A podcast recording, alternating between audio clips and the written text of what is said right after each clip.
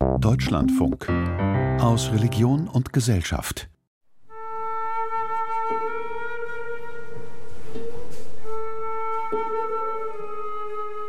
Jung ist sie, die Hoffnung.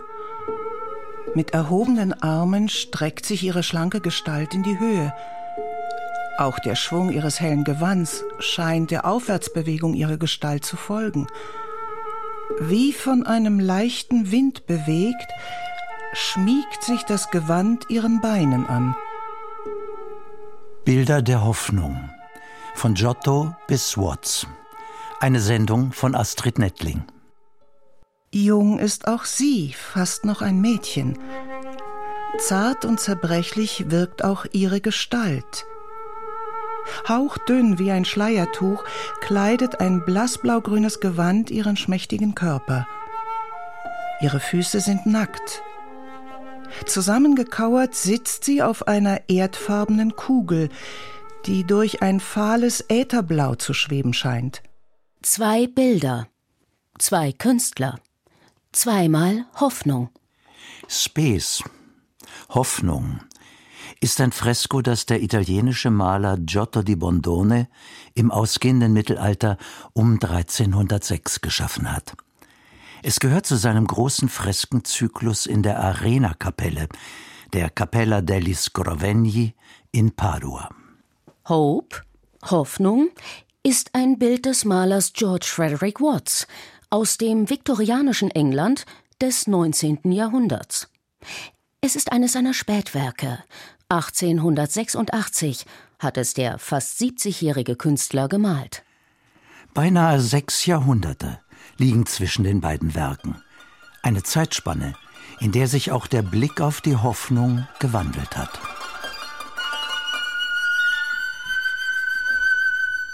Schau auf die Space. Zeugt nicht alles an ihr von Zuversicht und Glauben? Denn sie, die Hoffnung ist geflügelt. Leicht und ohne zu schwanken löst sich ihr Fuß vom Boden. Sie gibt sich ganz ihrem Hoffen hin, sich des Erhofften völlig gewiss. Nun schau auf Hope. Ganz anders scheint sie gestimmt, wie sie da niedergedrückt auf ihrer Kugel sitzt. In ihrer Linken hält sie eine Leier, deren Seiten alle bis auf eine gerissen sind. Mit ihrer Rechten versucht sie, ihr dennoch einen Ton zu entlocken. Solange ich atme, hoffe ich. Dum spiro, spero, lautet eine viel zitierte Redensart. Ein Satz ungeklärter Herkunft, der auf dem römischen Philosophen Cicero zugeschrieben wird. Von ihm stammt eine ganz ähnliche Wendung. Dum anima est, spes esse. Man sagt, solange ein Kranker noch atmet, sei Hoffnung. Es ist Hoffnung, gleichsam auf allerkleinster Flamme. Ohnehin gilt in der römischen und vor allem in der griechischen Antike die Hoffnung als zweischneidig. In der griechischen Mythologie gilt Elpis als die Personifikation der Hoffnung. Das griechische Wort Elpis bezeichnet eine Erwartung, die entweder gut oder schlecht sein kann, sich erfüllen oder enttäuscht werden kann. In ihr kann sich existenzielle Zuversicht ausdrücken, aber ebenso kann sie von Selbsttäuschung, Illusion und trügerischer Annahme zeugen. So spricht der griechische Dichter Pindar von dreister Hoffnung. Hesiod warnt vor der leeren Hoffnung, Aeschylus redet von blinder Hoffnung und in der Antigone des Sophokles heißt es Denn die viel umhergetriebene Hoffnung ist oft den Menschen zum Heil, doch öfter dem leichtfertigen Wunsch trügerisch falsche Lockung. In einer Elegie des Dichters Theognis wiederum ist zu lesen Aber solange du lebst, klammere mit treuem Gemüt fest an die Hoffnung dich an. Auch Hope im Bild von Watts greift mit der linken Hand fest um den Hals ihrer Leier als gäbe ihr das kleine Stück Holz einen Halt. Ihr gesenktes Haupt hält sie nah an die einzig verbliebene Seite ihres Instruments. Vielleicht, um ein wenig Zuversicht aus ihrem Ton zu schöpfen? Das Christentum hat einen grundlegend anderen Hoffnungsbegriff als die Antike. Im Christentum hat die Hoffnung ein festes Ziel. Es ist eine Hoffnung, die auf Christus gerichtet ist. An ihr haben wir einen Anker für unsere Seele, der sicher ist und fest, schreibt der Apostel Paulus an die Hebräer. Für den Kirchenvater Augustinus stellt die Hoffnung deshalb keine Erwartung dar, die entweder gut oder schlecht sein kann. Vielmehr richtet sich die Hoffnung ausschließlich auf Gutes in der Zukunft. Schließlich hatte Paulus in seinem Römerbrief alles Gewicht auf die Hoffnung gelegt. Die Leiden der gegenwärtigen Zeit stehen in keinem Verhältnis zu der künftigen Herrlichkeit, die sich an uns offenbaren wird. Denn auf Hoffnung sind wir gerettet. Der Gott der Hoffnung aber erfülle euch mit aller Freude und mit allem Frieden im Glauben, auf dass ihr überreich seid an Hoffnung. Schau, auch für die Spes gibt es nur eine Richtung. Ihr Fuß löst sich vom Boden, ihre Arme sind weit ausgestreckt, die Hoffnung reckt sich der künftigen Herrlichkeit entgegen. Die Hoffnung gehört zu Giottos 14 einfarbigen Reliefbildern, die er unterhalb seiner Farbfresken in der Arenakapelle gestaltet hat. Es sind 14 Allegorien, Sieben stellen die Tugenden dar, sieben verkörpern die Laster. Giotto hat die Relieffiguren auf ein verziertes Sockelband an den beiden Hauptwänden der Kapelle gemalt, und zwar so, als wären sie in flache Nischen eingefügt. So auch die Hoffnung, die sich vom Eingang aus gesehen auf der rechten Seite der Kapelle befindet. S-P-E-S, Spes, dies ist oben auf dem gemalten Rahmen zu lesen. Wie in Stein geritzt die vier Großbuchstaben. Hell hebt sich die Hoffnung vom dunklen Hintergrund ab. Und schau, Fuß, Flügel sowie ihre Hände, sie reichen sogar über den Rahmen hinaus, als sei er für sie zu eng. Giottos Darstellung wird von einem Vers kommentiert. Er steht auf einem Schriftband, unterhalb des Bildes. Die Zeilen stammen von einem unbekannten Dichter und lauten Durch die in solcher Gestalt gemalte Hoffnung wird dargestellt, dass ein reiner Geist, gestützt auf Hoffnung, niemals von der Sorge um irdische Güter gefangen genommen wird, sondern, um von Christus gekrönt zu werden, in die Höhe fliegt, um sich zu beglücken.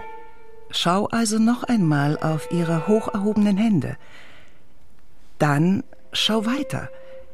Von ganz oben, von der äußersten rechten Ecke, winzig klein und kaum zu erkennen, reicht ein himmlisches Wesen der geflügelten Hoffnung eine Krone. Doch Giottos Hoffnung ist nicht nur geflügelt, sondern durch Heilsgewissheit regelrecht beflügelt. Eine solche Gewissheit aber scheint, Jahrhunderte später, der Hoffnung auf dem Bild von George Frederick Watts abhanden gekommen zu sein. Denn im Verlauf der Neuzeit wird die christliche Erlösungshoffnung mit ihrer unbedingten Heilsgewissheit zunehmend durchwirkt vom Zweifel und der Suche nach rationaler Erkenntnissicherheit. Und die ewige Sphäre Gottes wird für viele zu einem bloß physischen Universum ohne Gott. In seinen Pensées entwirft der Philosoph und Mathematiker Blaise Pascal ein Bild davon. In seinen Gedanken, die 1670 erscheinen, schreibt er Ich sehe diese entsetzlichen Weiten des Weltalls, die mich wie ein Atom und wie einen Schatten einschließen. Bedenke ich, das bisschen Raum, den ich einnehme, und selbst den, den ich sehe, verschlungen von der Unermeßlichkeit der Räume, dann erschrecke ich. Das ewige Schweigen dieser unendlichen Räume macht mich schaudern. Wie matt ist das spärliche Blau des Himmels um sie her. Wie ausgebrannt erscheint der Globus, auf dem die Hoffnung wie verloren kauert. Wie verlassen wirken beide in der unendlichen Weite des Raums. Gott verlassen, die öde Sphäre. Und bar jeder Hoffnung scheint die Hoffnung. Müsste sie nicht eher Verzweiflung heißen? Für den christlichen Philosophen Blaise Pascal wäre dies nur konsequent. In seinen Pensées fährt er fort Wenn ich bedenke, dass das ganze Weltall stumm und der Mensch ohne Einsicht sich selbst überlassen ist, wie ein Verirrter in diesem Winkel des Weltalls, dann wundere ich mich, wie es möglich ist, dass man ab solcher elenden Lage nicht verzweifelt. Doch sie, Hope, setzt dem großen Schweigen etwas entgegen. Gewiss, alle Seiten ihrer Leier sind gerissen, bis auf eine, aber mit dieser einen Seite, die sie zum Klingen bringt, spielt sie gegen das große Schweigen und gegen die Verzweiflung an. In einem Brief an eine Freundin erklärt ihr Schöpfer, der Maler George Frederick Watts, aus ihrem armen, kleinen Ton versucht die Hoffnung, so viel Musik wie möglich herauszuholen. Mit ihrer ganzen Kraft lauscht sie dem bisschen Klang. 1885 hatte Blanche, die geliebte Adoptivtochter von George Frederick Watts, ihre kleine Tochter durch Krankheit verloren. Auch für den Künstler ist es ein schwerer Schlag, der seine ohnehin gedrückte Gemütslage weiter verdüstert. Zudem befindet sich sein Land seit den 1870er Jahren in einer großen wirtschaftlichen Depression, was eine Stimmung allgemeiner Unsicherheit, Unruhe und Orientierungslosigkeit mit sich bringt.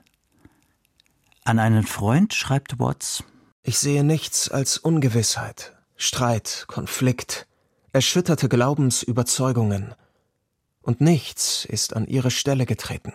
Dennoch malt er 1886 sein Bild Hope. Bei der ersten öffentlichen Präsentation findet sein Gemälde sofort großen Beifall. Das Bild wird regelrecht populär und in der Folge immer wieder reproduziert. Hope ist bis heute sein bekanntestes Werk. Was aber darf die Hoffnung hoffen?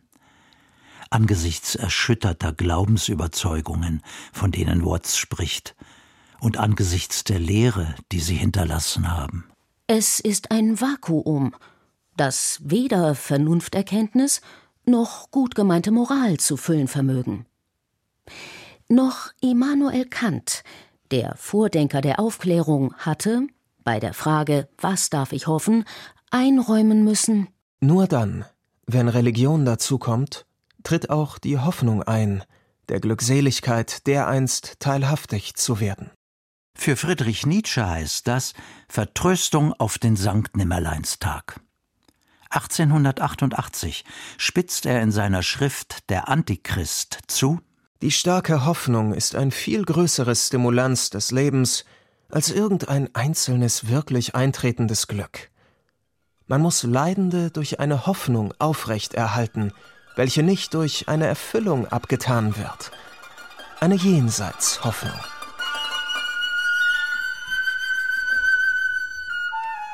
Schau also noch einmal auf Giottos geflügeltes Spes und auf ihr erhobenes Haupt. Sie hat ihre Augen geöffnet und ihr Blick ist nach oben auf die Krone gerichtet, die sie noch nicht, aber gewiss bald in ihren empfangsbereiten Händen halten wird. Nun schau auf Hope und auf ihr gesenktes Haupt. Sie trägt eine weiße Binde vor ihren Augen ein schlichter Hinweis auf ihre Blindheit? Oder ist die Binde ein Hinweis darauf, dass sie zwar ohne Sicht und Aussicht auskommen muss, sich aber trotzdem Hoffnung nennen kann? Was also darf die Hoffnung hoffen? Ohne jenseits Aussicht auf Glückseligkeit, aber vielleicht mit diesseits Zuversicht, die gleichwohl Glück und Erfüllung mit sich bringen kann. Eine solche Hoffnung meint der evangelische Theologe Dietrich Bonhoeffer, wenn er sie anspricht als eine Kraft, wo andere resignieren. Eine Kraft, die die Zukunft für sich in Anspruch nimmt. Den Willen zur Zukunft soll niemand verächtlich machen, auch wenn er hundertmal irrt. Mag sein, dass der jüngste Tag morgen anbricht. Dann wollen wir gerne die Arbeit für eine bessere Zukunft aus der Hand legen. Vorher aber nicht. Nicht erst im 20. Jahrhundert hat die Religion ihr jahrhundertelanges Monopol auf Hoffnung verloren. Der protestantische Theologe und Religionsphilosoph Paul Tillich unterstreicht, dass sich die Religion als vermeintlich unversiegbare Quelle der Hoffnung für das Bewusstsein unserer Zeit erschöpft hat und ersetzt ist durch innergeschichtliche Gegenstände des Hoffens, politische Ordnungen, geistige Wandlungen, menschliche Einsichten und menschliche Vervollkommnung. So hat der Philosoph Ernst Bloch die Hoffnung als die menschlichste aller Gemütsbewegungen gefeiert. Sie sei zugleich auf den weitesten und den hellsten Horizont bezogen, auf den sich die Geschichte der Menschen mit Notwendigkeit zubewege. Dass sich solche Hoffnung wiederum als Täuschung, als Illusion erweisen und ihre Verwirklichung zu ideologischer Verblendung und menschenverachtendem Totalitarismus führen kann, zeigt nicht zuletzt der Blick auf den tatsächlichen Verlauf der Geschichte im 20. Jahrhundert. Doch zuallererst hofft die Hoffnung ohne Gewähr und ohne Aussicht, dass sie sich erfüllt. Sie hofft angesichts einer stets offenen und nicht voraussehbaren Zukunft.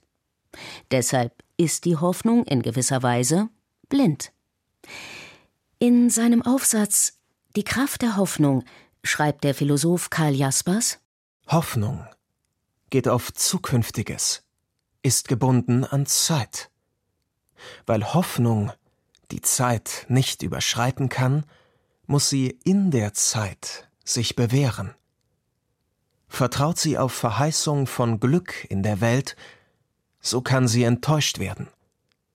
Aber immer bleibt der Hoffnung ein, wenn auch noch so enger Spielraum. Auch der Spielraum der Hope ist eng. Eine Seite bloß ist ihrer Leier verblieben. Doch schau, der weite Raum um sie her ist nicht ganz leer. Hoch oben, weit über ihr, leuchtet, kaum zu erkennen, ein einziger winziger Stern. Die Hoffnung kann ihn zwar nicht sehen, dennoch spielt sie zu ihm hinauf. Auf die Frage, warum er, der Hope, nur eine einzige Seite auf ihrem Instrument gelassen habe, antwortete George Frederick Watts Nur wenn ein höchstes Verlangen bleibt, erreicht man die äußerste Spitze der Hoffnung. Ein solches Verlangen aber bewegt die Hoffnung auf beiden Bildern. Es bewegt. Hope. In ihrem engen herabgestimmten Diesseitsspielraum, es bewegt Space. In ihrer weiten, hochgestimmten Glaubenszuversicht. Doch so oder so, dieses Verlangen teilen beide, trotz des zeitlichen Abstands, der sie voneinander trennt. Und schau, sie teilen auch ihr Jungsein, die geflügelte Space und die fein beseitete Hope. Es ist, als wollten ihre leichten Gestalten uns sagen, die Hoffnung, sobald sie sich regt, ist immer und zu jeder Zeit jung.